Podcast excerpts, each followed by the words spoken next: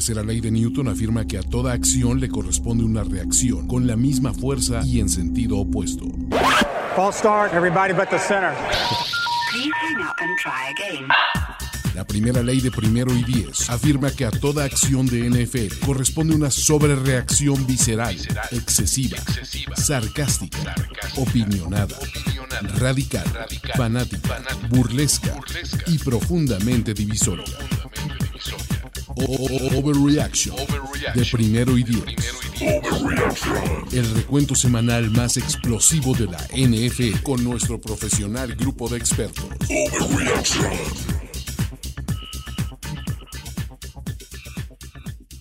Hola, ¿qué tal amigos? Muy buenas tardes. Esto es Overreaction, el show para sobre reaccionar de la semana número 8 en la NFL.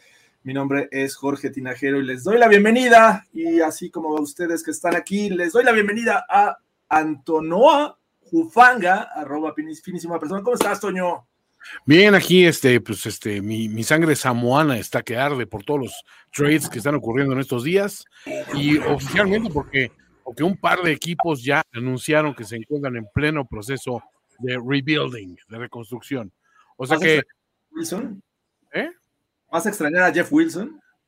No, realmente no, pero los que, o sea, los equipos que están anunciando hoy formalmente que están en reconstrucción, son los Broncos y los Steelers, ¿no? Básicamente, ¿no? Y los Lions siempre están en reconstrucción.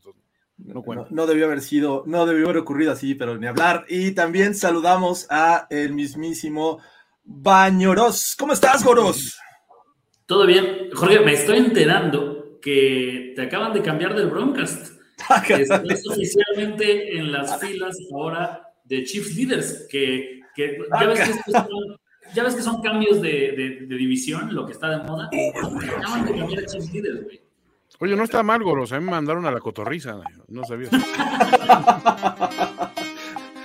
Recuerden que todavía nos quedan como 40 minutos para este, hacer cambios, así es que voy a estar con el, buen Ibis, eh, aburto esta ocasión en Chiefs Leaders y Toño se va a la cotorriza. En una de esas, Goros, ¿a dónde te, te gustaría irte este, en este trade line?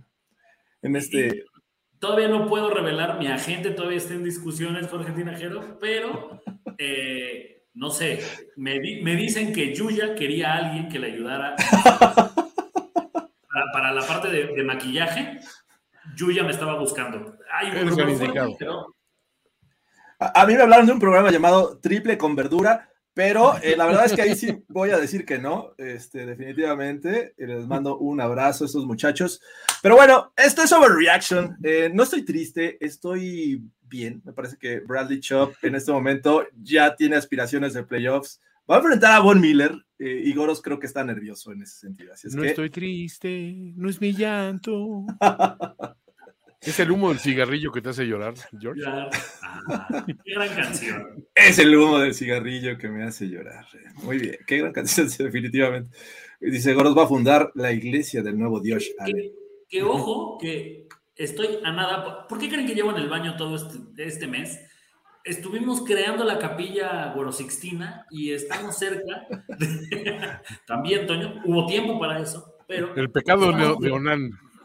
Exacto. Estamos por sacar la nueva, la nueva eh, imagen de palabra de Dios, porque, o sea, ¿sabes qué es lo único que espero, Jorge? Después de la inversión que se hizo, que los Bills sean relevantes por lo menos cinco años, porque, o sea, donde la próxima temporada.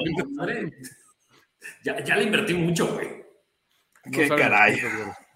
Pero bueno, ah, ah, queremos hacerle un anuncio parroquial eh, antes de continuar. Eh, Overreaction lo vamos a regresar a lunes, esta versión eh, temprana para analizar y, hablar de todos los, juegos que ocurrieron, sobre todo el domingo.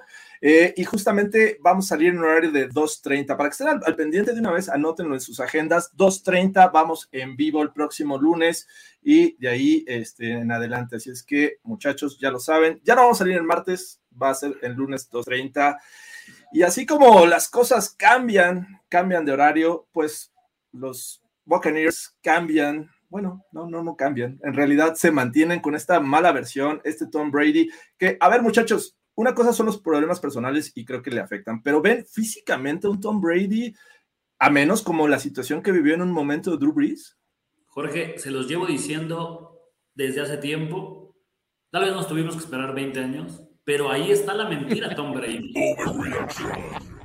Por fin salió los verdaderos colores de este muchacho de sexta ronda. O sea, era obvio, se iba a caer. En algún momento se iba a caer Tom Brady. Ahí está, ahí está la, mentira. Que, si Luigi lo mandamos aventaneando con Pedrito Sola. Sí lo veo haciendo dueto, no sé, con Maca Carriedo o algo así. Se regalan dudas con Luis sobre eso.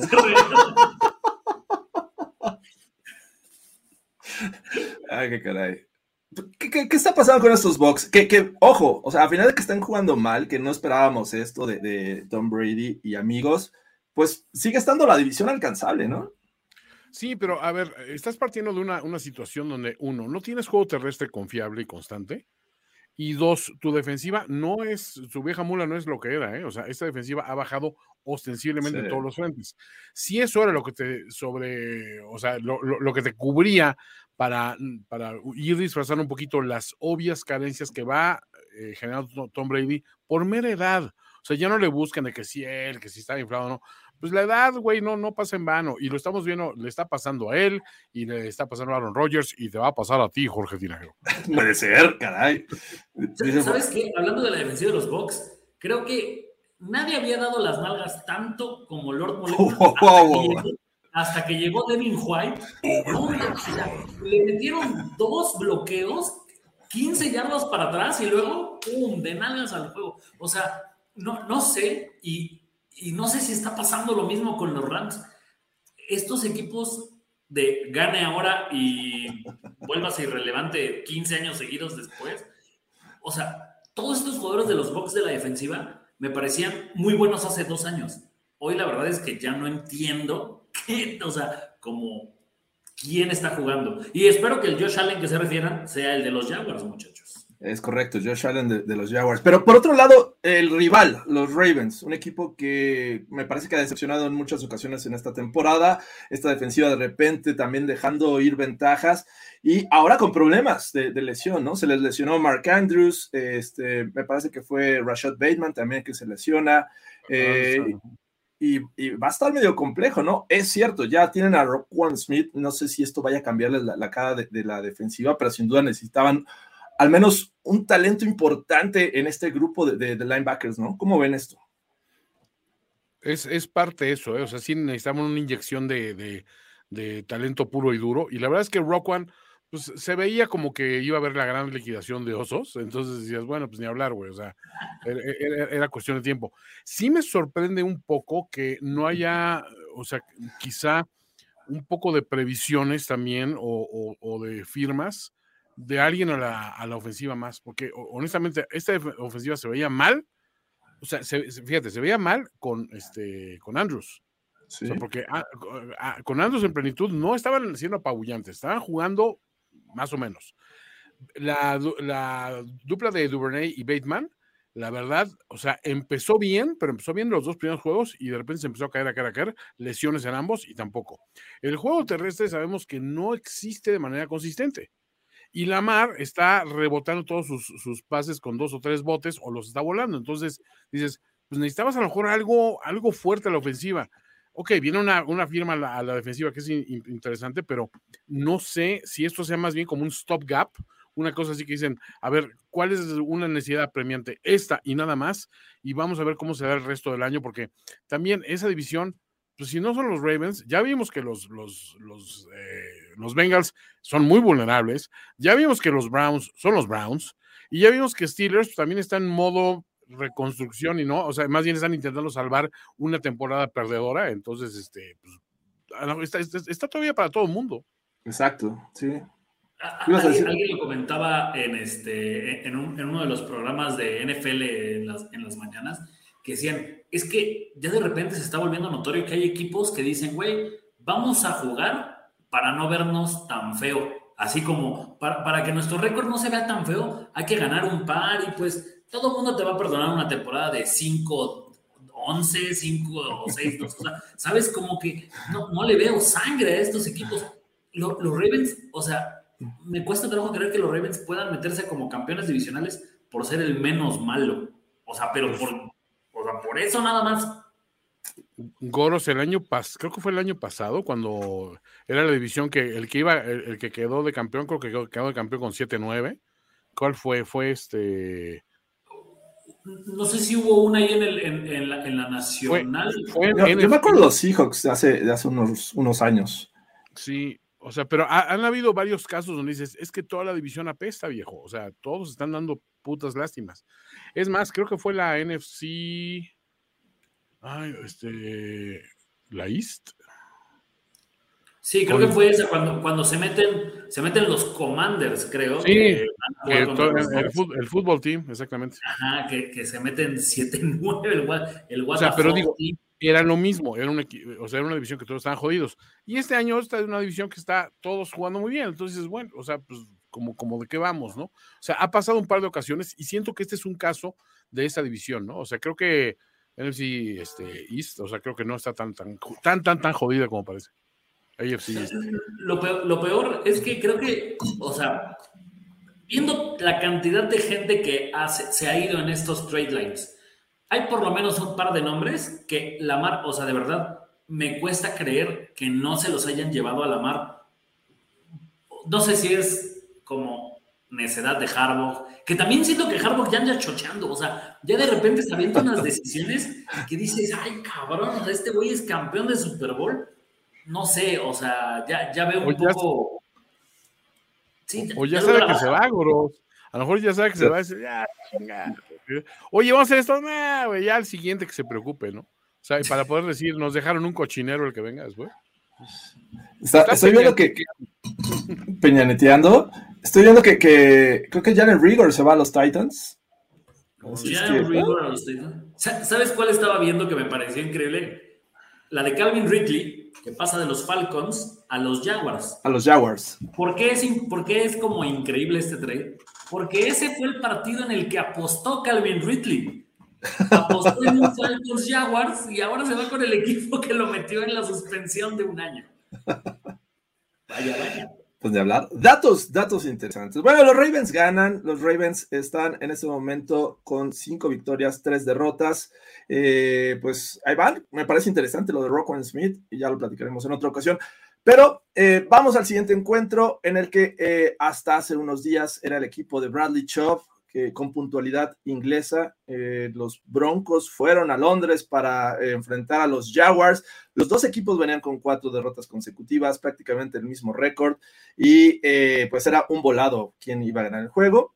Alguien lo tenía que ganar. Los Broncos con este uniforme que a muchos no les gustó, encontraron la forma y ganaron con dos anotaciones terrestres, una por tier, una por pase que se la dieron a Jerry Judy, pero lo interesante, Latavius Murray vuelve a anotar en Londres. ¿Cómo vieron? Ya, ya debemos de creer en los Broncos. Debemos de creer que no nos, van a, no nos van a matar del aburrimiento. Alguien, no sé si estaba sacando muchas fotos ahora en Halloween que decían, Cuidado, cuiden a sus niños. Hay degenerados dejando boletos para ver a los broncos.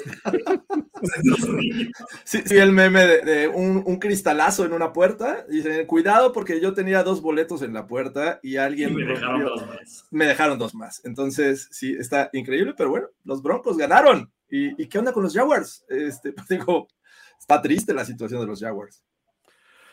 Anda triste la caballada. Bueno, no la caballada. Bueno, sí, la caballada de los Broncos sí está triste, obviamente, pero este, pero los Jaguars está patético porque de un arranque súper este, dominante. Ahora, con esta, esta situación con lo de Calvin Ridley, me, hace pensar de que al menos están diciendo, pues vamos a jugar, o sea, vamos a perder, pero jugando así espectacular, güey, porque con Christian Kirk, con este, con Ridley, con eh, Travis Etienne ahí empezando a, despuntar, tenemos a, a Marvin Jones, o sea, creo que pues es un equipo que quieren ser los Bengals en su división. Y decir, y la defensiva, pues ahí eventualmente va a funcionar, güey, ¿no? O sea, algo, algo tiene que pasar, güey. Pero ojo, creo que estos Jaguars comenzaron bien, iban ganando 7-0, eh, se les presentó una primera y gol, y eh, Trevor Lawrence se le ocurrió lanzar un pase, buscar ahí en la parte de atrás de la zona de anotación a su, a su ofensivo, a su receptor y una jugada muy, muy buena de Justin Simmons que me parece que cambia el rumbo de este juego. pero a ver, ¿a cuánto estamos de, decir Trevor Lawrence es un bust. O sea, me parece que temporada y media. Mucha gente está. Ayer me preguntaron que si eh, veía viable que lo cambiaran para el siguiente año. A ver. Yo no digo, yo no digo que un cambio, pero ¿cuánto tiempo más le das para que se diga los pasos de Baker Mayfield? O sea, no, no veo que este, que este coreback que nos pintaron como He-Man ah, en, el día del draft venga a revolucionar o a darle la oportunidad de ganar porque, o sea, no tiene el poder. No lo tiene, no tiene el poder. Ya vengo a joder. o sea, los juegos que ha ganado, me, o sea, eh, los pocos que ha ganado, incluido el que le gana a Buffalo la temporada pasada, los gana por alguien más. Los de esta temporada los ganaron por o o por Robinson en las primeras semanas, pero no es un coreback que te esté dando la oportunidad de ganar. No lo veo así. Y si no tienes un coreback así, entonces ¿para qué lo tienes? No, o sea, hoy en día yo no le, yo no le daría esta parte del quinto año de, contrato de novato.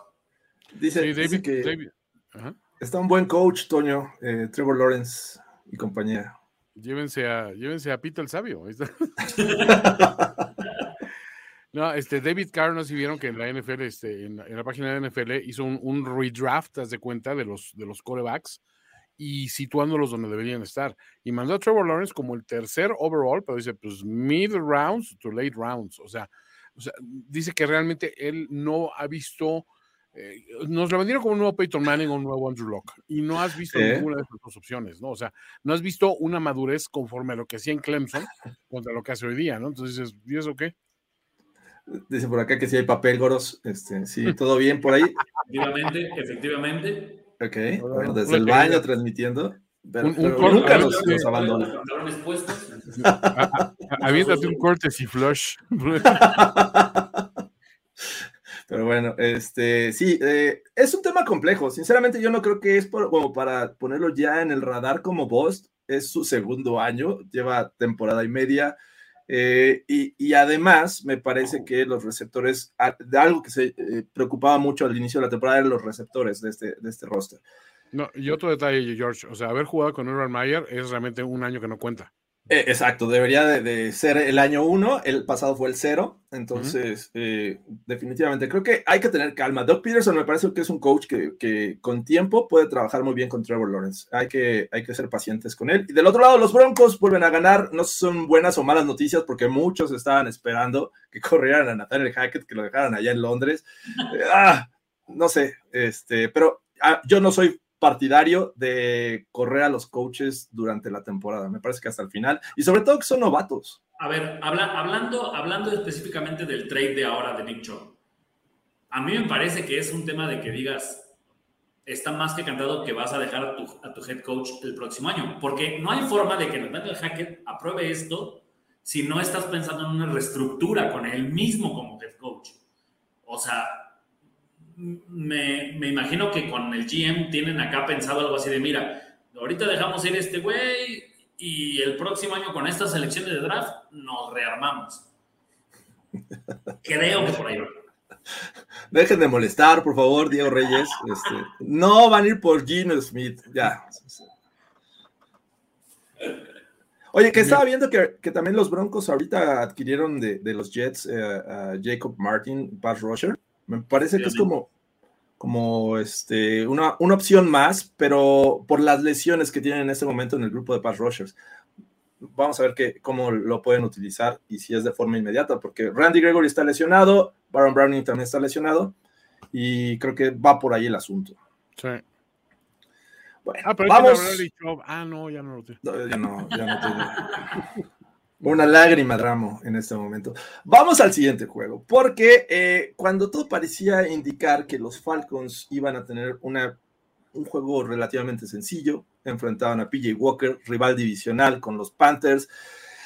Parecía que Mariotida podía llevárselo a esto pues, a 80 kilómetros por hora sin problema y ganar la competencia. Sin embargo, se encontraron con un PJ Walker, pero que le cascabeleaba el pateador, el kicker, porque a final de cuentas se pone a tiempo extra por Eddie Piñeiro, por DJ. Eh, espera, porque no sé si escucharon, eh, y si no se los recomendamos, el podcast de la NFL en 10 de esta semana, Luis no lo pudo hacer mejor, porque es una versión eh, como Halloweenesca, y entonces decía eh, DJ Moore, el, el jinete sin casco. Y es que creo que no es por ponerme del lado del pateador de los Panthers, pero acabas de conseguir un pinche Hall Mary. Te quitas el casco y entonces te echan yardas para atrás. Tu pateador, algo que es, o sea, algo que era un punto extra de mega rutina, se volvió en un field goal de creo que 41 yardas. O sea, tampoco estaba tan fácil. O sea, entiendo, es rutina para algunos como Tucker, pero para otros no, güey. Creo que era de 45, 40, algo así. Eh, o sea, terminó siendo ya un, punto extra, pues lejano. Sí. En el otro no tiene perdón de Dios ese pateador. Creo que es este Piñeiro. Eddie, Piñeiro. La Piñeiro. La Piñeiro. Pero, o sea, tampoco puedo comprender de verdad. O sea, no mames, estuvimos a centímetros, porque no la falló por mucho en ninguno de los dos. Estuvimos a centímetros de tener a los Carolina Panthers como líderes de división. No podíamos vivir en ese mundo. Está cabrón, pero ahí sí te diré una cosa. No sé si estén de acuerdo conmigo que una de dos, o quitamos la regla de que no te puedes quitar el pinche casco durante, o sea, e, en cuanto acaba la jugada, que honestamente a mí no me molestaría. Creo que la incidencia de lesiones de güeyes que se quitan el casco prematuramente, pues es cero, creo. O sea, nunca ves que les den un putazo. O sea, hemos visto más güeyes en el momento de la acción quitarnos el casco para pegarle con, con el casco a otro cabrón que legítimamente me quité el casco y me dieron un putazo, ¿no? Entonces digo, pues creo que eso por un lado. O ser mucho más estrictos en el enforcing de esa regla, güey, porque, o sea, cantidad de jugadores de repente se lo quitan y no hay realmente un castigo, o sea, de repente los ves que a lo mejor están ajustando algo y eso. De ser una regla súper rigorista y súper estricta, se ha ido como que reblandeciendo y ahorita de repente vuelven a surgir con esas instancias, ¿no? Esas reglas pendejas que siento que no, no me gusta, pero bueno. A, mí, ¿sabes qué es lo que no me gusta? Que siento que están empezando los referees a marcarlas cuando el rival se queja. En, esta, en esta semana, por ejemplo, en el de digo, e, esta de los, de los Panthers es medio obvia que de repente alguien va con el referee y le hace, güey, no mames, se quitó el casco. O sea, Vivales. Sí, es cierto, güey. Y antes las, marcaban por default, Goros, ¿te acuerdas? Exacto. los Steelers también de repente marcan una rudeza eh, o, como alguien que critica y hasta lo festejan. En el Bills Packers es creo que Gabe Davis que le da un pechazo por atrás y el güey dice, güey, no mames, me pegó. Entonces ya de repente se vuelve un acusadero y los referees, yo creo que dicen, es que eso va a terminar en redes sociales y me van a criticar que por qué no la marqué. Pero, o sea, a mí también me parece que, o sea, déjalos jugar. ¿Cómo no quieres que se emocione porque acaba de agarrar un pase de 67 yardas? Es el pase más largo en la temporada. O sea, con el balón en el aire, PJ Walker sin tanta nada demostró tener el mejor brazo de la NFL. Sí, no, y la neta, el juego estuvo bien pinche entretenido, güey. O sea, yo ¿Sí? estaba no mames donde menos expectativas tenías, me parece que dieron un buen juego. Y todavía Eddie Piñero tuvo la oportunidad de decir, a ver, ya falló una, ahora sí muchachos, la voy a meter en tiempo extra y porque Mariotida había lanzado una intercepción. Ah, la vuelve a fallar y bueno, los Falcons. Aquí ponían dos cosas eh, buenas. Dicen, cuando Dix hace el milagro de Minneapolis, se lo quita también festejando. Nada más que ahí el partido se acabó. Sí, Una vez que termina ya no pasa nada. Pero fue como, güey, pues. Este, era tiempo extra, ¿no? Y ya con. Era tiempo extra, pero anotan y ahí se acaba el juego. O sea, ya no había necesidad de. No, no, espérate, no era tiempo extra, se estaba acabando el último cuarto. Era la última jugada del partido, más bien. Exacto. entonces anotan, ya no hay tiempo en el reloj, pero con esa anotación ya la. Ya no hay intento de field goal, digo, de Aquí lo que pasó fue que tenías que patear el maldito punto extra. Y el segundo comentario, ya no es el peor Piñeiro, tal vez ustedes no lo recuerdan muchachos, pero alguna vez Cruz Azul perdió una final de Copa Libertadores porque Piñeiro, también falló. Era, era un brasileño, ¿verdad? Sí, sí era brasileño. Julio César Piñeiro. ok, bueno, pues así le va a los Piñeiros, eh, desafortunadamente también vestidos de azul. eh, pierden estos Panthers, eh, pierden la oportunidad de irse al frente de esta división y los Falcons con 4-4, ahí están eh, tratando de llevarse el campeonato divisional. Pero bueno, vamos al siguiente juego porque los Bears decidieron que era buena idea volver a salir de naranja. Los Cowboys dijeron, ¿por qué no? Vamos a salir de azul y vamos a enfrentar a este, a este equipo que me parece que poco a poco, no sé ustedes y no sé si sea sobre reacción, pero me está gustando lo que los Cowboys están mostrando, tanto a la defensiva, que ya era una realidad, y ahora la ofensiva, aún sin Ezekiel Elliott, se está viendo muy, muy bien. Muy bien, es que los dos corredores de, los Cowboys son dos que se benefician mucho jugando como ariete, no como comité. O sea, si le das mucho al sí, realmente te va a responder bien. Si le das mucho el valor a, el balón a, a Pollard, te va a responder bien Ahora no estaba así, que entonces dices, bueno, te apoya 100% en Polar y ahí se vio la, primera diferencia. Y segundo, creo que están jugando bien. El pinche Dak poco a poco está agarrando otra vez el toque, o sea, no del todo, pero lo vimos mucho mejor. Lo vimos también echando cuerpo por delante y todo bien. Y la defensiva atronadora, o sea, sinceramente, con todo que los Bears salieron a, vender cara la, la derrota, o sea, la pinche defensiva nunca bajó este, los brazos. Y obviamente me quedo con el momento más cagado, que es el pobre Justin Fields instintivamente brincando sobre, sobre Maika y, permitiéndole que se levante y anote. Que digo, todo uno se lo acabó, pero decía yo, güey, es que está, es un pinche coreback saliendo medio a frenar una jugada después de un pick, después de un, un, balón suelto. O sea, tampoco tiene la concentración 100% de, ay, tengo que tocar este güey que hizo down, ¿no? O sea, creo que más bien es un reflejo de, ay, güey, hay, un defensivo, lo tengo que saltar para que no me putee, ¿no? O sea, no sé. Que, además también, o, sea, yo estoy de acuerdo contigo, Toño, porque en una de esas, si Michael Parsons se levanta, o sea, estamos pensándolo en que Phil llega y lo toca y ahí acaba la jugada. Pero en una de esas, igual y todavía no, y Parsons se levanta y le pasa por encima. Creo que tuvimos esta jugada ayer donde Joe Burrow eh, va corriendo como tratando de bloquear y de repente se da cuenta que ahí viene Miles Garrett y dice, no, no mames, es Miles Garrett. y se echa a correr por su vida. O sea, creo, creo que no hay como, eh, así como que culpa de Justin Fields ese touchdown, no me parece tampoco. O sea, creo que se exageró un poco la situación, pero sobre todo por eso, porque pasa y, lo salta, o sea. A ver, yo, yo la jugada que mencionas, Goros, ayer pensé, güey, yo como burro, o sea, me hubiera puesto así frente a Miles Garrett y corrido en sentido contrario para que Garrett lo fuera siguiendo por instinto, güey. O sea, alejarlo de tu zona de anotación, güey. O sea, como el perro bravo que soltó en la colonia, güey.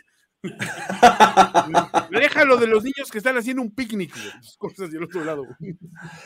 Ahora, ¿ven, ven esta, esta ofensiva de los Bears diferente con un Chase Claypool? O sea, a fin de cuentas lo adquirieron hoy, eh, se habían deshecho de talento defensivo, pero eh, la realidad es que Justin Fields necesitaba un poquito de ayuda en el cuerpo de receptores, pero no sé si Claypool, al menos este año, vaya a ser una solución inmediata. Yo no, no lo veo para este año, ¿eh? o sea, quienes hemos estado pendiendo al, pendiente de la carrera de Claypool este año, porque lo tenemos en fantasy, sabemos que no está al nivel que estaba antes, no, no está siendo un factor yo siento que es como una cuestión de, bueno, pues a alguien le tenemos que tirar pases, güey, o sea, la neta, ¿no? Este, y, y, obviamente, pues, este, o sea, esta ofensiva de los, de los Bears no es mucho más que, que Justin y, y Khalil y, para de contar, un poquito ahí Cole Kemet medio empezó a, a demostrar algo, pero, güey, o sea, creo que es así como igual, o sea, stop gaps, como dices tú, son firmas, siento yo, para no perder tan pinche, pero tampoco puedes construir sobre ello. Yo, yo tampoco lo veo, aunque tal vez me gustaría ver a, Claypool en otra posición que no sea como de wide receiver 1, que en los Steelers era como entre 1 y 2. Tal vez con la corpulencia y la altura que tiene en el slot, tal vez podríamos encontrar un, un Claypool mucho más adecuado a este sistema. Ahora, ah, tampoco siento que, que, que llegue con un coreback que las trae todas de ganar y, o sea, siento que Claypool le pasa un poco este, digámoslo, el tema Allen Robinson. Claypool llega a los Steelers y tenía Rotlisberger, pero ¿qué Rotlisberger tenía? Y este año llega y Trubisky. Y cuando sale Pickett, o sea, creo que las bolas que iban para Claypool, todas se las han interceptado. Y dos, le empieza a dar mucho más juego a Pickens. Entonces, siento que Claypool tuvo esta mala fortuna de, o sea, porque en, cuando jugaba en Notre Dame era sobresaliente el tipo, pero nunca ha tenido de verdad un buen coreback que le explote sus capacidades. Ahora, tampoco es que cuando, o sea, con esa corpulencia, yo sentiría que es un güey que le pones el balón 30 centímetros más arriba que cualquier defensivo y con eso estás, pero tampoco lo veo desmarcándose, corriendo rutas increíbles. O sea... Es que es muy bueno. Creo que los Steelers ganan en este trade. Es, muy bueno en balones divididos. O sea, aprovechó su temporada de novato todavía con lo que le quedaba a Roethlisberger. Se llevó nueve pases de anotación. Eh, pero obviamente el año pasado fue totalmente otra historia la de Roethlisberger. Eh, si le hacen o si le lanzan al menos estos pases, que no esperaría que todo fuera rutas profundas, porque es bueno yendo hacia allá, pero me parece que también es relevante en estas rutas eh, cortas porque tiene físico para romper tacleadas este, podría ser bien aprovechado por los Bears, pero pues vamos a ver. La verdad es que está muy, muy solitario, eh, solitario este grupo de receptores. Vamos al siguiente juego. Vámonos a Detroit porque eh, decidieron despertar ofensivamente, decidieron que eh, Jared Goff lanzara más pases, que fueran efectivos en zona de gol, pero la realidad es que los, los Dolphins con Tua Tagovailoa son completamente distintos. Tyreek Hill está jugando muy bien, Waddle lo complementa y en términos generales esta ofensiva de los Dolphins sí está como para causar miedo en algunos rivales y pues ganaron en Detroit pese a comenzar abajo en el marcador. ¿Les debemos creer a los Dolphins para ganar la división o... No, no, no, no, no, no, no. Ni así, ni así van a ganar ni con Brandy No, no, no. Ni ya digo, están para meterse, obviamente, como, como wild card, pero no, esta no es la división de los Dolphins, creo que ni, ni por asomo. O sea, sí se nota una, una mejoría y obviamente con los nuevos este, fichajes, pues creo que va a, lucir mucho más. Eh, pero uno, tienen un coach que no necesariamente toma las mejores decisiones. Y dos, sí le falta un poquito de madurez en ciertos sectores, ¿no? O sea, siendo que, pues, para empezar, yo no veo todavía muy claro qué onda con su juego terrestre, que para mí siempre sigue siendo un, un building block muy importante.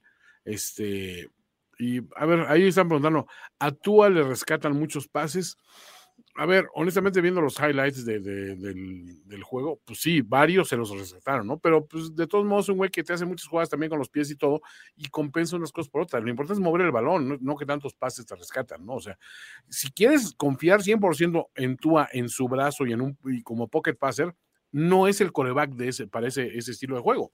Pero para lo que están jugando los Dolphins, creo que va muy bien. Sí, Definitivamente, o sea, sí veo que le rescatan muchos pases, eh, pero por algo los Dolphins dijeron, vámonos todo por Tyreek Hill. O sea, es una realidad, Tyreek Hill está jugando muy bien. A pesar de su estatura, se lleva los balones divididos, tiene esa gran velocidad y pues está ahorita de, líder en yardas por, recepción, ¿no? Casi llega a las mil. Así es que cuidado, Goros, porque tu equipo no tiene mucha defensiva secundaria. A ver, según, según yo, en lo que he visto de los Dolphins,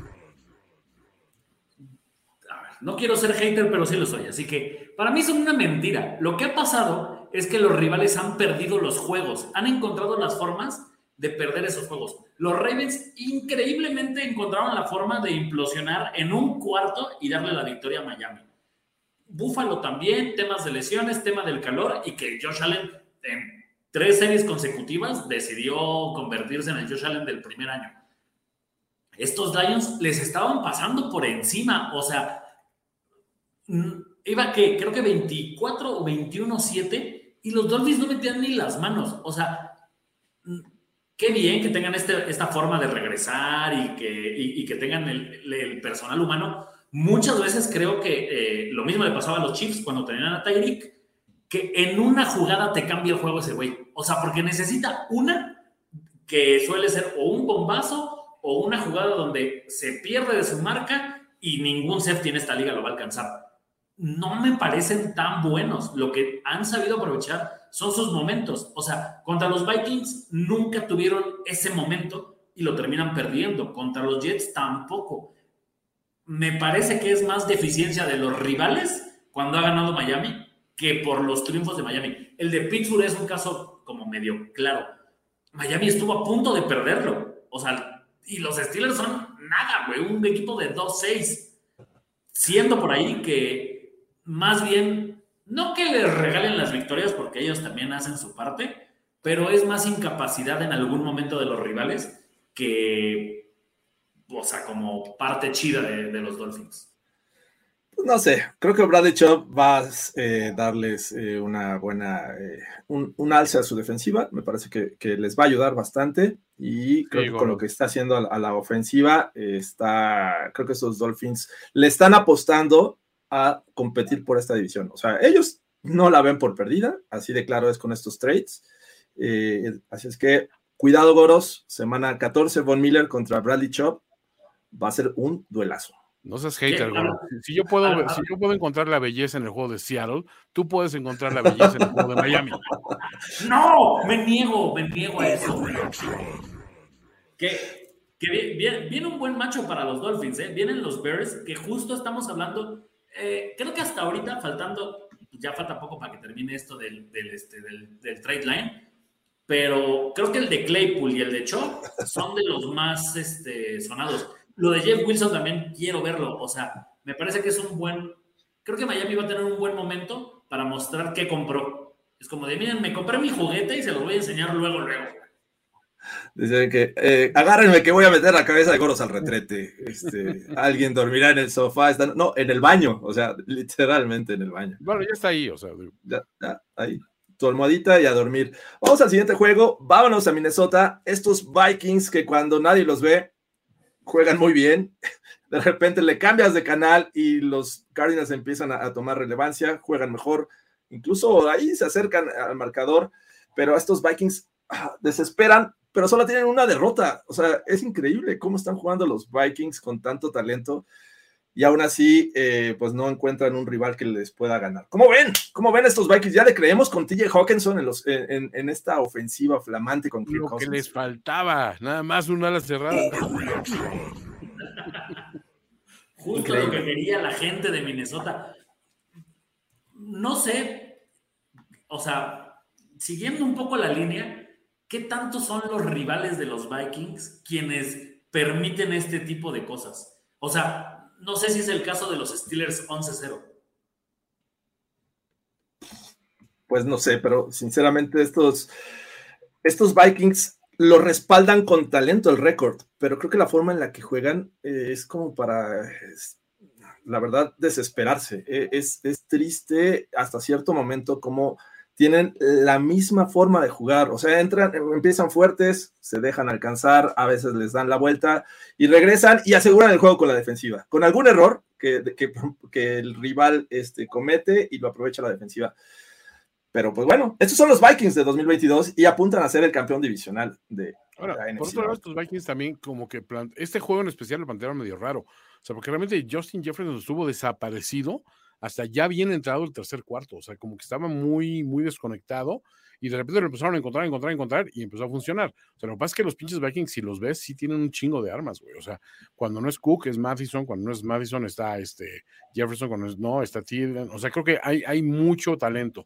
Y si le añades a Hawkinson, que para mí es de los mejores eh, tight ends que hay en la, en, la, en la liga en cuestión de versatilidad, porque es un güey que, o sea, bloquea muy bien, pero también recibe muy bien, o sea, es, muy oportuno, corre muy bien las rutas.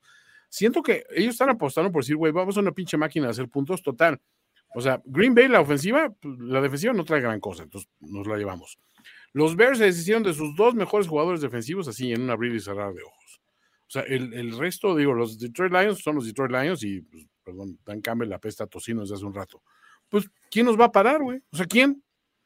Definitivamente, sí, está, está difícil. Ahora, mi, única duda con esto de TJ Hawkinson es, ¿va a ser un gran señuelo o realmente lo van a utilizar? Irv Smith era su mejor tight end, se lesionó y creo que es una de las situaciones por las cuales buscaron a Hawkinson, pero tenía, me parece, y aquí lo tengo, 13.4% de los targets de Kirk Cousins solamente hacia Irv Smith, obviamente teniendo un Justin Jefferson, un Adam Thielen, y que de repente Cook este, lo ocupan muy bien para el juego aéreo ¿realmente Hawkinson va a llegar a, alzar la mano y producir para esta ofensiva?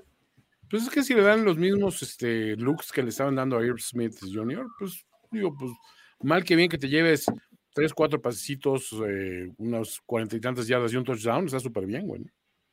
peor que en Detroit las últimas cuatro semanas no puede producir, güey. Eso está muy cañón.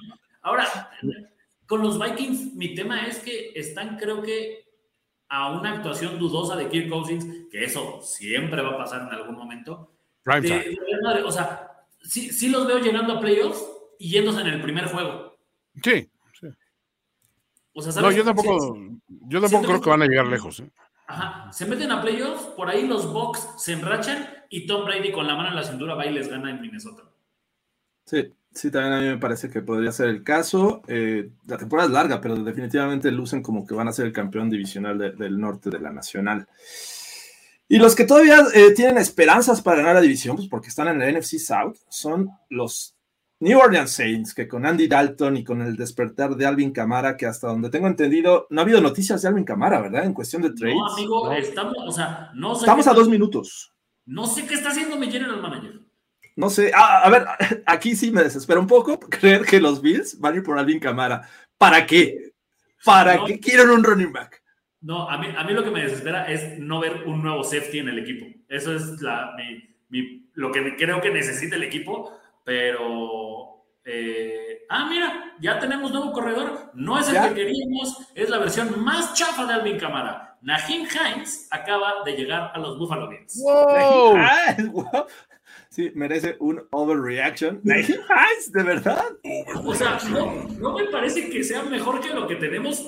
O sea, pero. Wow, wow, wow, wow, Para tu tren. O sea, Nahim Hines es un gran este, corredor receptor. Uno que a Josh Allen esto le viene ni pintado. O sea, las manos de Najin Hines son, a ver, privilegiadas, ¿eh? O sea, si algo produce, e, es, eso. Y aparte, este año creo que ha, sido más productivo Hines que Taylor.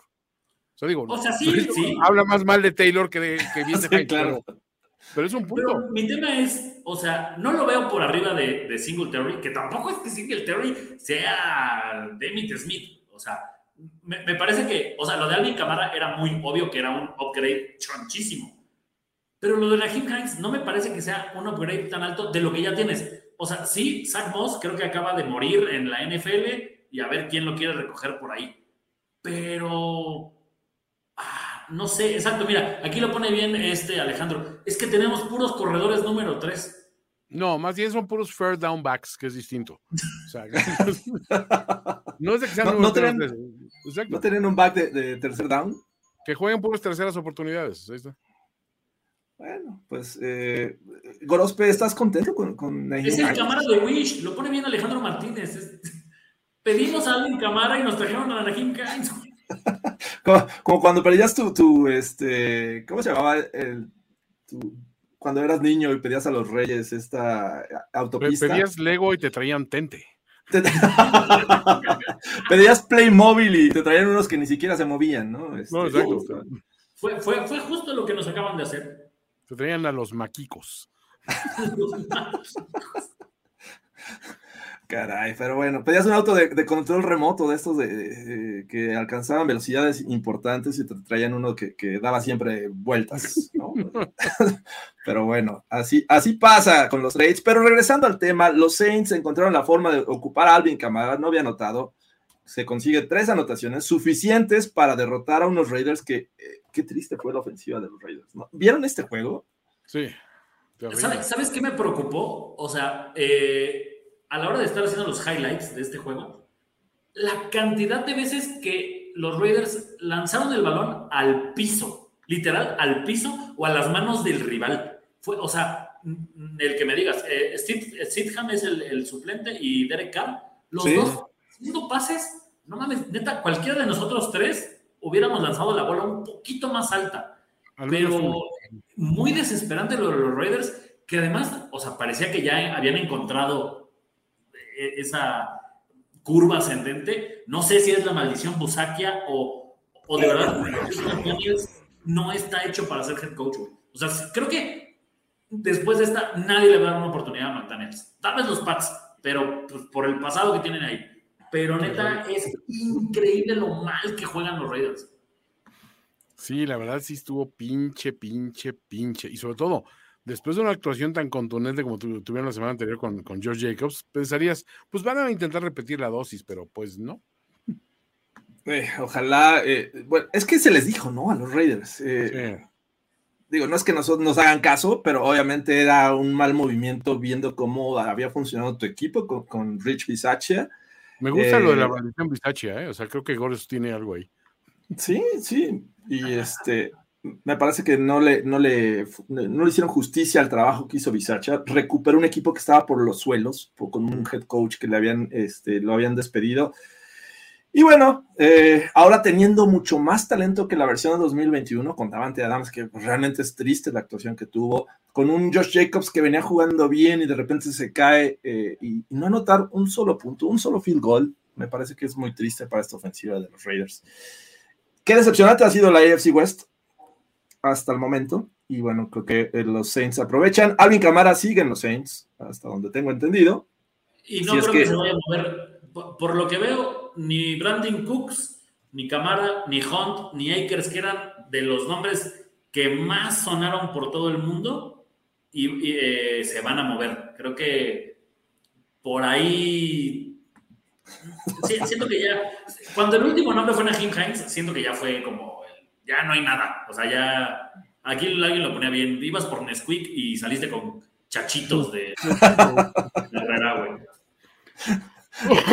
ah, ni hablar. Estos Reyes vamos a ver qué, solución le dan porque sí están jugando mal.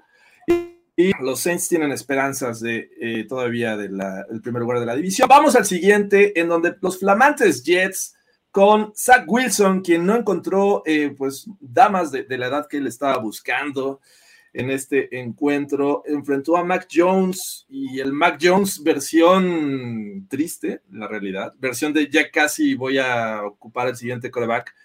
Este, a pesar de ello, los Pats encontraron la forma de ganar, de darle la victoria número 325 en la carrera de eh, Bill Belichick, sumando playoffs, obviamente. Con esto, eh, los Jets cortan una racha interesante que parecía que nos hacía creer en Zach Wilson en estos Jets. Se les fue Brice Hall, y se les fue el equipo. ¿Cómo vieron esto? Además de todo, creo que este, la, creo que es la segunda intercepción de Wilson. Es de las peores jugadas que he visto un coreback en lo que va del año, junto con el safety de Garoppolo. es atroz, güey. Me salgo la boca, pues, me salgo, bueno, la voy a tirar afuera, pero no afuera. Dios bendito. No, no, no, güey, por favor. O sea, el pinche Milk Hunter está decepcionando durísimo, cabrón.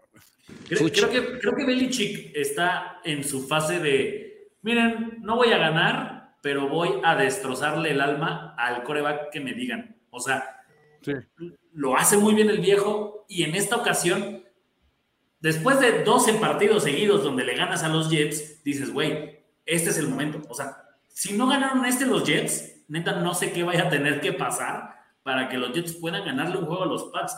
Los Pats juegan a lo mismo que han jugado siempre, nada más que antes tenían a Tom Brady. Pero esa defensiva es re buena. El líder en sacks es Matt Judon con 8.5.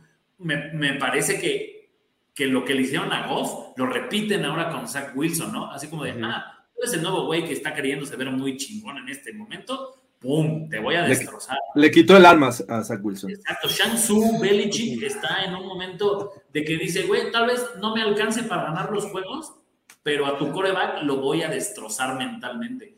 Aquí, no solo eso, creo que los Jets, entre la pérdida del corredor y en la pérdida del juego, todo el hype que tenían se les esfumó, o sea, pero gacho. Los veía peleando playoffs, ahorita ya no estoy tan seguro les alcanzó para llegar a, cinco victorias con el regreso de Zach Wilson después de la lesión, pero sí, esta ocasión lo hicieron ver muy mal. Eh, puede ser el efecto Belichick, pero sinceramente, pues tampoco uh, sin, sin Brice Hall se notó esta ofensiva, eh, pues como lo habían hecho en los pasados juegos, en sus victorias. Pues vamos a ver qué pasa. A ver, o sea, yo sí esperaría que utilizaran más a, a James Robinson. No lo usaron tanto en este juego. No, eso puede ser también el ajuste, ¿no? De, estar llegando con un. A ver, eh, fue como cuando entró este Christian McCaffrey, pues el primer juego no hizo gran cosa y ya empezó como que a tomar eh, repeticiones y confianza más adelante. Yo no, o sea, a ver, los Jets se vieron mal, pero no se vieron desastrosos considerando uno, el rival, y o sea, el factor divisional, y el hecho de que pinche Belichick sí les tiene tomada la medida muy cabrón. Pero siento que más bien fue como un, como un tropezoncillo. O sea, vi, a ver, ¿cómo vieron eh, en las recepciones a Wilson, güey? O sea, la verdad es que creo que sí, tiene, sí hay futuro ahí, ¿eh? Sí, ¿sabes qué es lo que me parece, Toño? Que, o sea, en el tema de buscando terminar en playoffs esta campaña, no puedes perder estos juegos. Porque estos juegos que mentalmente te chocan mucho. O sea, para los Jets le vienen los Bills. Entonces, o sea, de repente, en vez de llegar al juego peleando por, el, eh, por la cima de la división, ahora vienes sin tu corredor estrella que andaba rompiendo madres y además ya perdiste. Siento que esos son los juegos donde eh, las temporadas cambian. O sea, este tipo de. Creo que ah, por campaña hay uno o dos equipos que empiezan así, cabrón. Saludos a Arizona Cardinals y luego no los vuelves a ver después de la, de la 8. Pues vamos a ver qué, qué, ocurre. Confío en Sos Gardner todavía. Sos Garner, es muy bueno Sos Garner. Pero bueno, de Sos Garner no se vive. Eh, vamos a ver qué pasa con los Jets más adelante. Los Pats eh, evitan el récord perdedor, están 4-4. Y nos vamos al siguiente encuentro donde pues eh, todo es sonrisa, todo es alegría en estas tierras del noreste de los Estados Unidos, porque muchachos, Fly, Eagles, fly, on the road to victory. Fly, Eagles, fly, score touchdown, one, two, three. Hit them low, hit them high, and watch your Eagles fly. Fly, Eagles, fly, on the road to victory. E-L-E-L-E-S, Eagles. Los Eagles, sin despeinarse prácticamente, con un AJ Brown que, hace dudar hasta eh, aquellas pruebas de, eh, abuso de sustancias, porque dice, esto no puede estar pasando. Los Steelers son muy buenos a la defensiva. ¿Cómo puede anotar tanto? yo cambié a Antonio Brown esta temporada en el Fantasy. Dije, a mí se me hace que ya no trae. Que si lo ¿AJ Brown? A AJ Brown lo dejé ir, o sea, me hicieron un trade. A ver, eventualmente no me salió tan mal ese trade, pero fue un trade a tres bandas. Yo dejé ir a AJ Brown, adquirí a cambio, no tenía coreback, muchachos, adquirí a Justin Fields y a Gabe Davis. Después mandé a Gabe Davis a otro equipo y me dieron a Ramondre Stevenson. Digamos que no me fue tan mal en el trade. Pero después de ver lo que está haciendo AJ Brown, sí digo, no mames, ¿por qué lo dejé ir? Ojo, traigo a Dix y a llamar Chase de receptores, o sea. Pero a ver, eh, la verdad es que estos eh, Eagles es un equipo muy completo. Eh, ¿Les crees realmente que estén invictos? O sea, respaldan ese récord, la forma están jugando tanto ofensiva como defensivamente. De repente Jalen Hurts lanza esos pases, esos bombazos y AJ Brown es, un jugadorazo. Todavía tienes ahí este, a Davonte Smith. El juego terrestre me parece que no ha estado al nivel del año pasado, pero es, el es un potencial, una potencial arma para esta ofensiva. Y en términos generales, me gustan estos Eagles. Por el otro lado, está triste la situación de los Steelers. Eh, mandan a su único eh, eh, anotador por pase de este, esta ocasión a, los Chicago Bears, porque Claypool lanzó un pase de anotación y, no hay forma de, ver cómo estos Steelers puedan mejorar con esta ofensiva. ¿no? Muchos piden la cabeza, la cabeza de Matt Canada. Me parece que los temas van más allá de Matt Canada. Creo que sí necesita una limpieza y creo que empiezo a dudar ya de la continuidad de Mike Tomlin. ¿Cómo ven ustedes? Sí, todavía no sé lo de Mike Tomlin. Ojo, nadie esperaba en el puto mundo que los Steelers fueran a ganar este partido. Pero creo que el tema es que ahora los Steelers se están viendo cada vez peor. O sea, digamos que los Steelers tuvieron la mala fortuna de esta temporada jugar contra los dos eh, Big Boys de la americana y de la nacional. Y la distancia que hay entre el mejor equipo de la nacional y el mejor equipo de la americana de los Steelers son como, creo que es del diferenciales de 50 puntos. O sea, eso es el tema con los Steelers, que ni siquiera han podido anotar tanto. Acá fue un, pues jugada medio sorpresa de, de, Claypool, pero fuera de eso, los Steelers no hicieron mucho en el juego. o sea, lo que hicieron fue pedirle un autógrafo a J. Brown para ver si valía. Dice, mira, tengo, te, cambio, van a llegar al precio de la historia y mira, te cambio este casco firmado por J. Brown. Él me anotó tres touchdowns, güey. Es que fue en single coverage, en doble y en triple cobertura. Es más, en el último touchdown, o sea, cuando se voltea y, les dice, a ti y a ti se me han dicho a chingar a su madre. O sea, eso, fue muy, muy elocuente. Muy humillante. Y que no podían con él. Pero te, voy a decir, o sea, siento, siento que igual y me precipité al, empezar a pimpear a Big Ken como la solución de Siento que no, no, no se ve tan, tan bueno mi vaticinio, sinceramente.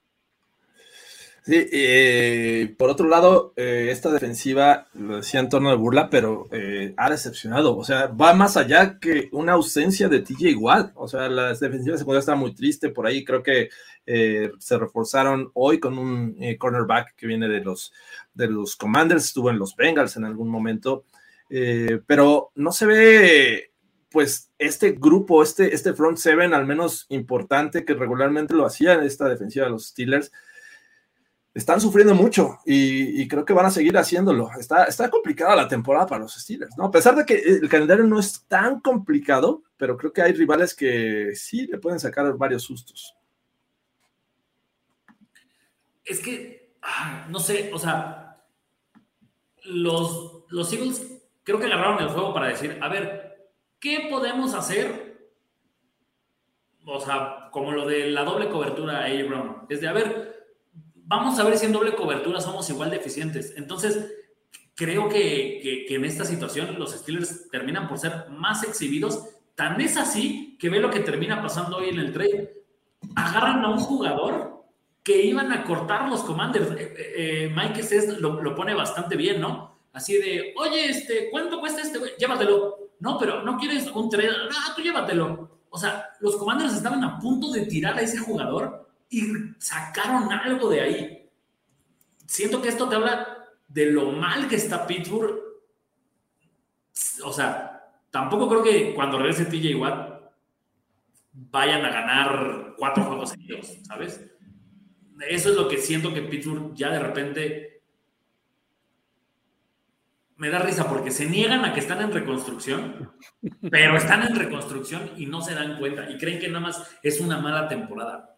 Creo que más bien ya es momento de pensar en tanquear por el mejor defensivo de, del, colegial o, tanquear y buscar 200 selecciones de draft para rearmar esa línea, porque de verdad, qué mala es.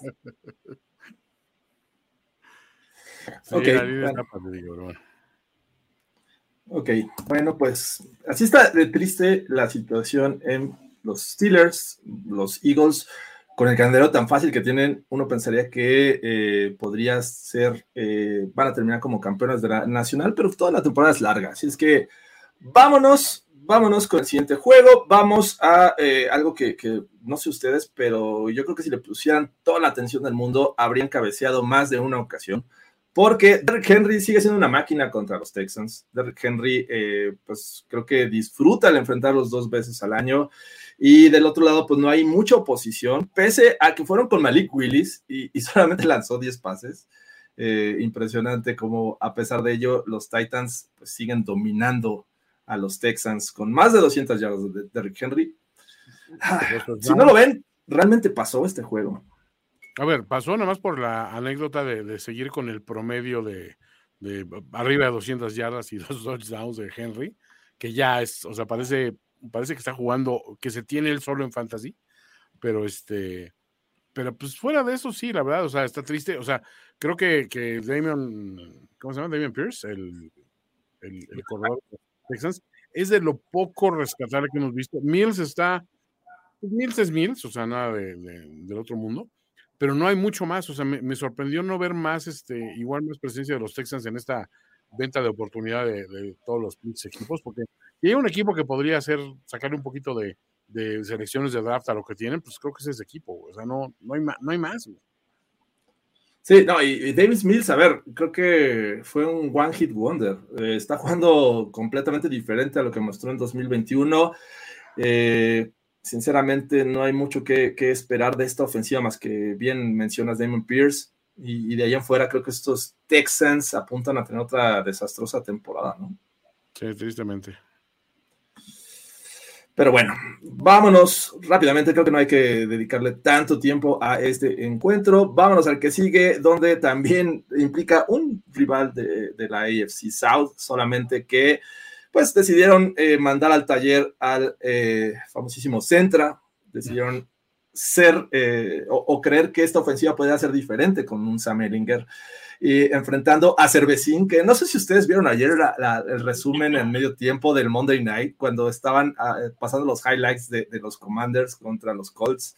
Justamente cuando hablan de, de Cervecín, se escucha cómo destapan una lata de cerveza. la verdad, esos muchachos algo saben, algo, algo nos están viendo. Les mandamos un saludo por si es que es así. Pero bueno, los Commanders con Heineken, con esta magia al final del juego, encontraron la forma de ganar el encuentro por un triste punto. Y aún así, los Commanders tienen todavía chance de, dar pelea y estar en playoffs. ¿Cómo vieron este juego? O sea, ¿de verdad vamos a mentir y decir que lo vimos, Jorge Tinajero? wow. me gustaría, me gustaría saber que, que lo viste, Carlos Grospe. O sea, vi el resumen porque tengo NFL Game Pass y pues ahí lo puedes ver en un formato que no te sangra en los ojos, pero creo, del lado de los Commanders creo que aprovechan su calendario para terminar con 4-4, porque hace unas dos semanas, tres semanas, para mí Ron Rivera estaba en el asiento más caliente, cuando, cuando tira por abajo del, del autobús a su coreback, creo que era el número uno en irse. Y ahora de repente dices, pues no estaban tan mal. Pero del otro lado los Colts hace tiempo yo pensaba y decía, o sea, estos güeyes pueden pelear la división y ahora resulta que, o sea, no traen ni pies ni cabeza. Por ejemplo, hablando del haber dejado ir a Nahim Hines, Toño tiene razón, o sea, te estás quedando con el güey que menos te ha producido. No digo que vayas a cambiar a Jonathan Taylor porque nadie es tan idiota, pero, y entonces, o sea, con el récord que tienes, ¿ya de plano tiraste la temporada? Yo pues así parece. ¿eh? O sea, Frank Reich, yo lo veo que, o sea, con las expectativas que llegaron estos, estos Colts, siento que está teniendo un arranque súper en falso. A menos que la prenda después, de, después del Thanksgiving y eso, y que veamos como que otra actitud y, un enrachamiento, o que pues a lo mejor regrese el pinche Carson Wentz y digo, digo este Matt Ryan y haga algo, no, no le veo a ese equipo mucho upside. O sea, no tiene Taylor está jugando muy, muy por debajo de sus habilidades. La línea lo está haciendo pésimo. Y la defensiva, que estaba, pues, e, era como uno de los puntos que decías, bueno, es de las fortalezas, está demasiado tiempo en el campo. Entonces, eso nunca termina bien, ¿no? No olvidemos que esta temporada pues, ya hicieron un cambio de, ¿cómo se llama?, de, pateador. O sea, no es un equipo, siento yo, que está para contender con los perros grandes de esta, de esta liga. ¿eh? Eh, que, a ver, eh, ¿Ven a, Matt Ryan jugando peor que, Sam Ellinger, sinceramente? O sea, pues no peor, pero lo veo como un movimiento lateral prácticamente. O sea, de lo que ha mostrado Ryan a lo que mostró Ellinger, pues dices, güey, pues a lo mejor teniendo Ellinger te estás forzando un poquito más a utilizar a Taylor y a utilizarlo de maneras distintas, pero pues no veo una, una enorme diferencia. No, no, y es, es, la realidad. O sea, creo que los días eh, Frank Reich en, Indianapolis están contados. Me parece que eh, este tipo de decisiones son desesperadas. Tratar de, mejorar un equipo que la verdad tampoco planeó esta situación. Se la ha pasado también buscando estos, estos corebacks que, que, pueden o creen que pueden revivir sus carreras. Y la verdad es que ha sido medio triste. Pero bueno, así le pasó a los Colts. Vuelven a perder. Están 3-4-1 los Commanders 4-4. Y vámonos al juego que Toño Semperes estoy seguro que no se lo perdió, porque eh, los Niners fueron al SoFi Stadium, parecían como la víctima, pero sabemos la tendencia cuando eh, Kyle Shanahan enfrenta a Sean McVay, pese a que McVay se fue al descanso con eh, la ventaja. Los Niners con un despertar de Christian McCaffrey, eh, pues ganaron, ganaron y lo hicieron bastante bien. ¿Cómo es? ¿Ya te convenció Christian McCaffrey, Toño? No, a ver, claro, ¿cuál es tu Christian McCaffrey favorito? ¿El que pasa, el que corre o el que recibe? Yo, si me enseñan a Christian McCaffrey que coachea, ya, ese va a ser. Pero. Necesito esta versión. Sí, sí, o sea, es lo único que nos falta, porque estoy muy satisfecho con nuestra compra, o sea, sinceramente, ya después de verlo bien. Ahora, al que quiero es al de McCaffrey que no se lesiona. Ese es el que más me interesa. Sí. Pero en lo que, en, lo que se me hace ese sueño este, realidad, siento que, pues digo, fue un juego que obviamente, pues, digo, jugar en casa siempre es muy grato. Y vamos a ser honestos, la Chofi es nuestra casa.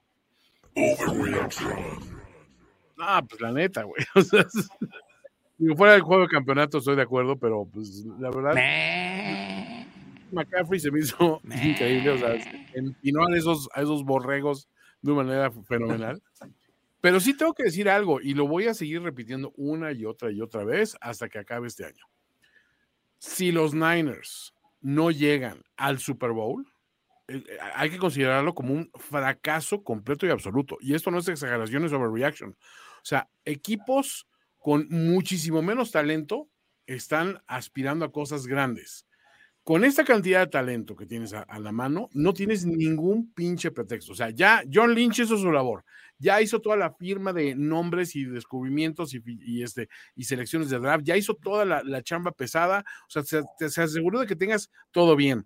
Y aparte le sacó beneficios a, dice, güey, pues, necesitamos, necesitamos eh, selecciones de draft. A ver, los Dolphins siempre nos compran este, corredores, güey. Ya nos compraron a Brida, ya nos compraron a, este, ¿cómo se llama? A Rahim, véndeles a Wilson.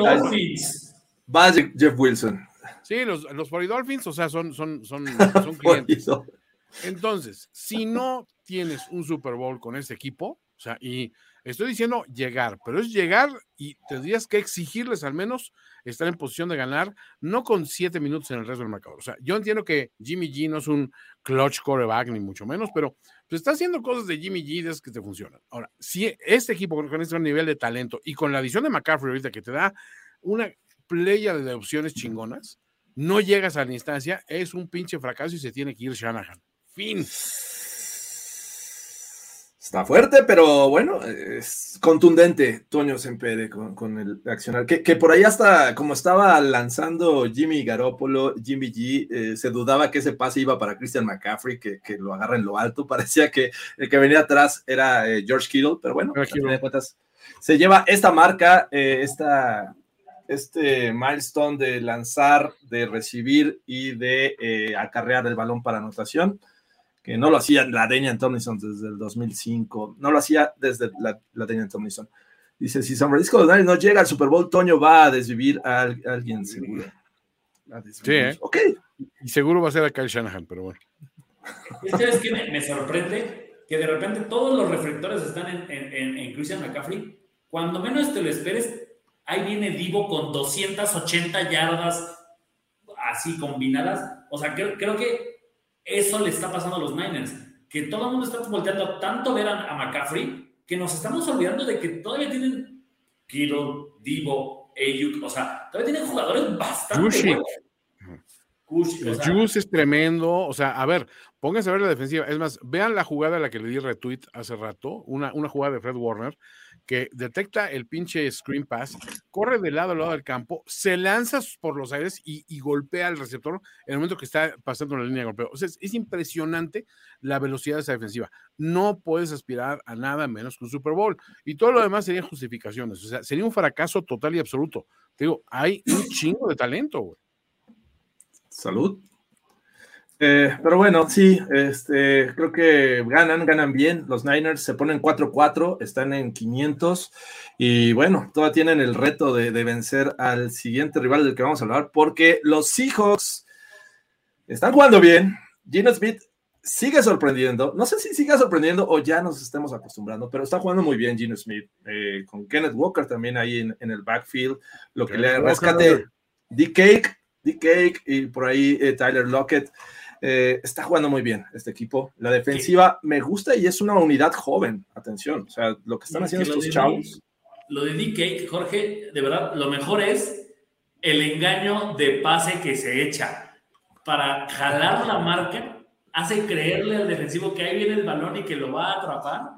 Y el defensivo nunca se entera que pues, tuvo que haber ajustado e ir por el corredor. O sea, bien los Seahawks, creo no estoy tan seguro que sea la mentira de los Giants. Más bien creo que encontraron al otro equipo que ahorita está en modo así de, güey, esto es mi carta y también tengo un coreback que no se esté equivocando y todo lo lleva a mi corredor. O sea, lo de Walker es increíble, cabrón. O sea, creo que si Russell Wilson hubiera tenido un corredor de estos, no se hubiera ido. Es que sí los ha tenido, güey. Tuvo a Marshon, tuvo no, no, sí. o sea, a Rashad Penny. Después de Lynch, creo que ya Russell Wilson ya nunca tuvo un corredor. No, bueno, a ver, a ver, es, debatible. Yo siento que ahí el problema, yo siento que el problema era Russell, sinceramente. Y digo, la sopilota me puede caer en la punta del saxofón, pero sinceramente lo que está haciendo, lo está haciendo muy bien, güey. O sea, aparte, o sea, ¿viste el, putazo que le mete al referí cuando está festejando? en otros años hubiera dicho, pinche viejo pendejo ahí obstruyendo, y, ahora hasta, hasta, hasta risa me da, güey. O sea, como que digo, sí, o sea, sé, sé feliz. Tú también mereces ser feliz o pilota, o sea, la neta. Eh, sí, de hecho le, marcaron castigo, ¿no? Y, vieron el error del árbitro que castiga a los Seattle Mariners, los menciona ahí en lugar ah, de los Seattle Mariners. Ken Griffey Jr. se sintió así de güey. Exacto, que este, ¿cómo se llama? Ichiro Suzuki. Eh, Ichiro, Ichiro, Suzuki. Este, claro, Edgar, ¿cómo era Edgar, este. Encarnación, ¿o qué? No, no había un. Era. Este, a, más reciente, Francisco Lindor. Lindor. Eran, Tino y Edgar, este. Ay, este Rentería, ¿no? No, no, no. No, no se apellidaban igual. Eh, Rodríguez, no, Ramírez. yo no me acuerdo, pero sí. Pero bueno, lo, no eran los Edgar Martínez y Tino Martínez. Los ah, pues, Martínez. Los Martínez. los, los, Mariners. Bueno, se equivoca el árbitro, pero no se equivoca Pete Carroll este, en, enderezar la marcha de este equipo. Me, me, gustan los que están haciendo los Seahawks, están regodeándose en su crapulencia, sinceramente. No pierden oportunidad para decirme que Gino Smith es mejor que Russell Wilson. Ok, está bien. Ahorita se las compro. Ya veremos después. Eh, tiene fecha de caducidad, Gino. ¿eh? Aquí Hablemos en cinco años. Hablemos en cinco años. Edgar Martínez y Tino Martínez. Gracias, Lupita. Perfecto, muchas gracias, muchas gracias. Este, pero bueno, los Seahawks siguen de líderes de la división oeste con cinco victorias. Los Giants sufren su segundo descalabro, pero la verdad es que también no le ayudaron ahí los equipos especiales. Estaba parejo hasta, hasta el final del juego, donde anotan 14 puntos los Seahawks. Vamos al juego en el que eh, Carlos Gorospe estaba eh, muy feliz y muy tranquilo, y me parece que lo vivió de, con una calma que, que no se veía al enfrentar a un Aaron Rodgers. Sinceramente, estos Packers están sufriendo, eh, están jugando muy mal, pese a la gran cantidad de yardas que acumularon por tierra, pese a los picks que consiguieron en contra de, Josh Allen. Eh, este, estos Bills siguen siendo una máquina ofensiva.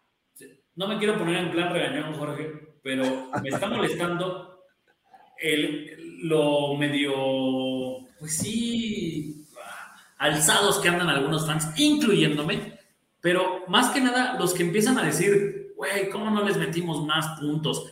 Jugamos mal. No mames, le ganaron por 10 a los Packers, o sea, pero, pero empezamos con esta onda de, no, este juego era para ganarlo por 40 puntos, güey, o sea, y entonces empiezan a decir, no mames, ya ves, pinche Josh Allen, ya se queda un montón, y entonces está haciendo estos pases que no debería hacer, donde le interceptan dos veces, o sea, quiero medio recordar un poco que generalmente en este momento de la temporada es donde los Bills van un poquito a la baja.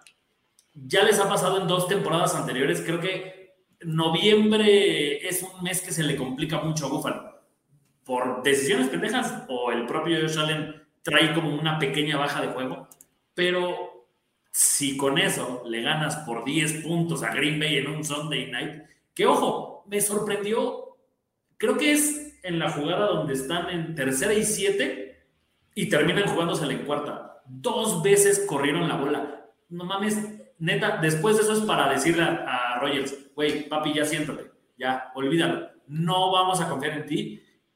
Ya deberían de pensar, por lo menos ver que trae Jordan Love. O sea, ok, Jordan Love no lo fue. Pues entonces ya empieza a buscarte otro. Porque a mí sí, como, como fan, y se lo dije a, a, mi, a, mi, mujer, esa escena donde están perdiendo, creo que faltan siete minutos y están en la banca Dylan Rogers y Aaron Jones riéndose. O sea, entiendo, tal vez se ve mal, tal vez están exagerando, pero fue muy mala forma de ver a los Packers. Decir, güey, no han metido ni las manos. Les están pasando por encima, ya sin ni siquiera esforzarse. Búfalo ya ni siquiera se estaba esforzando en el segundo medio. Y aún así, los Packers tampoco pudieron anotar más que en este touchdown del final con Trower, o no sé cómo se pronuncie. Pero, ajá, no sé, o sea, me pareció que fue una mala versión de los dos equipos el segundo medio. Como que dijeron, güey, ya mejor no juguemos. Pues no sé, o sea, sí entiendo el tema de Aaron Rodgers, porque a fin de cuentas ves cómo la, eh, el otro Aaron eh, consigue una gran cantidad de yardas, pero eh, la línea ofensiva no lo protegió. me parece que lo, presionaron bastante bien y es otra de las cosas que, que creo que esta defensiva, y hay que resaltar el, trabajo de esta defensiva de los Bills. O sea, están presionando, están ayudando para que la defensiva secundaria, a pesar de sus problemas, porque creo que Poyer no, no terminó el juego, ¿no? Fue este, hicieron un, un, trabajo muy bueno para que Aaron Rodgers no luciera. Y, y, creo que sí, de, a ver, le exigimos tanto a los Bills que ya estamos pensando que es una decepción el que no hayan superado los 11 puntos que les puso Las Vegas. O sea, come on. Además, metieron 27, o sea, ¿sabes? No es que hayan metido pocos puntos. Entonces, entiendo que tal vez por cómo se vio el juego, sí era para, para ganar por más, pero ojo, y creo que eh, eh, ese es el tema único que sí me ha preocupado un poco del partido. Este desmadre que traían Stephon Dix y Jair Alexander, siento que le jugó en contra a los Bills. A ver, cuando estás en ese momento, y creo que los Chiefs contra Eric Hill lo hicieron bastante bien, todos los equipos saben que, que van en papel de víctima a enfrentarte.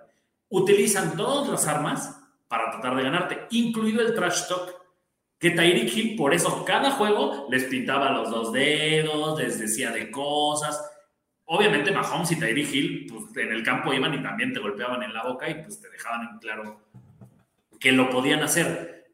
Siento que en esta parte, después del medio tiempo, no sé si sea así, es tal vez una chaqueta mental, pero creo que Dix va y le dice a Allen, güey, vamos a humillar a este cabrón, mándame todos los pases o vamos a tratar de hacer jugadas donde lo exhibamos, como le hicieron a Jalen Ramsey en el primer partido de la temporada.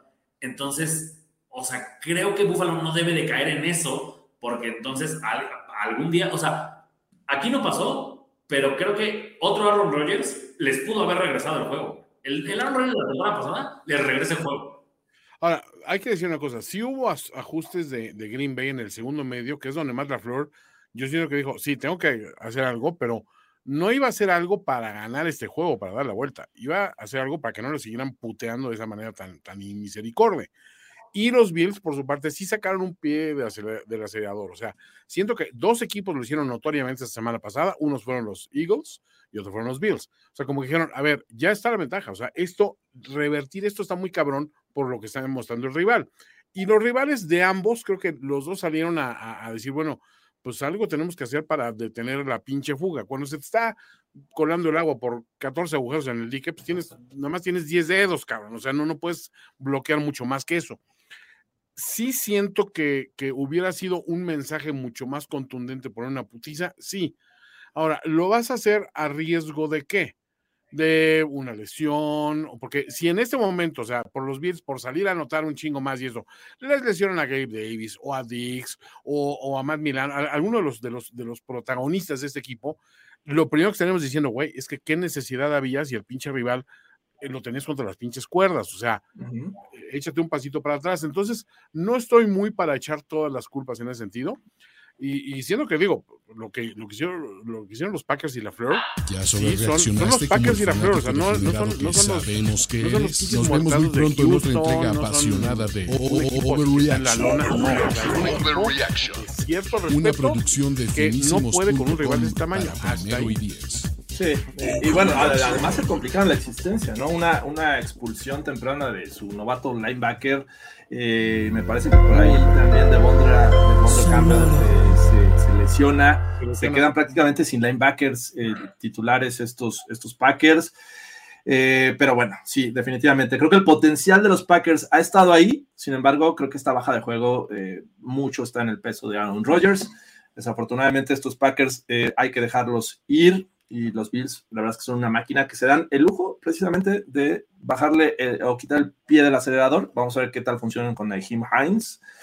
Eh, y los Packers no se hicieron de un wide receiver como muchos pensábamos. Y vamos a ver qué, en qué termina esta temporada. Que, ya, por favor, que le den alguna, alguna arma a Rogers. Un, regalo de despedida. Toño, a ti creo que te dieron un reloj a los 10 años de estar en una empresa. Ya, que le den algo a Rogers, güey. O sea, algo así. Muchachos, me encantaría quedarme a hablar con ustedes de, de los Bengals, pero tengo que partir, tengo que partir, desafortunadamente. Nos veremos en el siguiente Overreaction, que no lo olvide, es el próximo lunes. Lunes 2.30 de la tarde, próximo Overreaction, y nos vemos. Eh, bañoros, eh, ojalá y puedas dormir cómodo en el baño. Chao, Goros. Eh, y bueno, vamos a terminar, Toño, rápidamente del Monday Night, porque los Bengals, que parecía que empezaban bien, avanzaban el balón, eh, se conectaba Burrow con, su, con sus receptores, no estaba Jamar Chase, pero creo que Boyd y Higgins estaban haciendo un buen trabajo ahí con la ayuda de Hayden Hurst, pero empezaron a cometer errores, empezaron a hacer errores la línea ofensiva está decepcionando, le llegan a Joe Burrow, le provocan errores y estos Browns, la verdad es que nunca se vieron amenazados por estos Bengals. O sea, ya debemos dejar de creer en estos Bengals como un buen equipo, como lo fue en 2021. Sí, yo creo que si en eh, ahora que pasó el trading deadline y no hubo un, un, decidido refuerzo o un esfuerzo por, por decir, vamos a cerrarlo con esta línea, que nos están puteando este cabrón tiro por viaje, este, pues creo que no, o sea, creo que eh, están pensando, bueno, pues ya, güey, o sea, a ver si en el draft o a ver qué rollo, porque este año ya no, ya no va a suceder. O sea, es, los Bengals se han convertido un poco en los Chargers, o sea, ese equipo con, con, con, una tremenda defensa, una tremenda ofensiva, un talento, tremendo talento ofensivo, que sin embargo, si les pegas estratégicamente en los dos o tres puntos que tienen notorias debilidades, descuajaringas al equipo completo. Y creo que lo vimos muy elocuentemente esta semana. O sea, uno, no tener a llamarte afecta, sí, pero no estás como que desprovisto de armas por otro lado. O sea, el problema, ¿dónde nace? En la línea, porque la línea es lo que permite que le peguen a, inmisericordiamente al, Joe Burr y que Joe Mixon no pueda, no pueda encontrar huecos. O sea, y a partir de ahí se desmorona toda la pinche narrativa. Y vas contra un equipo que corriendo el balón hace lo que se le pega a su real y chingada gana y dices, y, cuando todo falla, pues sale, sale Jacoby Brissett en su, en su mejor salida, creo que de carrera, uh, conectando unos pases brutales, este, encontrando a Mari Cooper, o sea, haciendo todo bien y corriendo el balón también bien, entonces, pues no había mucho que hacer. O sea, digo, sinceramente creo que, ahora sí que los, los Bengals, they are who we thought they were. Exacto, creo que vimos dos caras de la moneda en cuestión de líneas ofensivas. Una muy buena que eh, abre huecos a sus running backs y protege bastante bien. Del otro lado, una muy triste que parecía que iba a mejorar en 2022 y no ha sido el caso. Y los Bengals, que defensivamente tenían este highlight de no reciben anotaciones en la segunda mitad, eh, por fin los, Browns lo hicieron estos Browns que lucen bien y que uno no quisiera que se fuera Jacob y Brissett, pero eventualmente va a ocurrir, Toño. Sí, esa es la parte kármica que todos lo estamos esperando de, güey, pero esto a ver qué va a pasar. Ahora, lo más poético de justicia sería que llegue de Sean Watson y que no encuentren, o sea, pie con bola, que empiecen a perder juegos fáciles.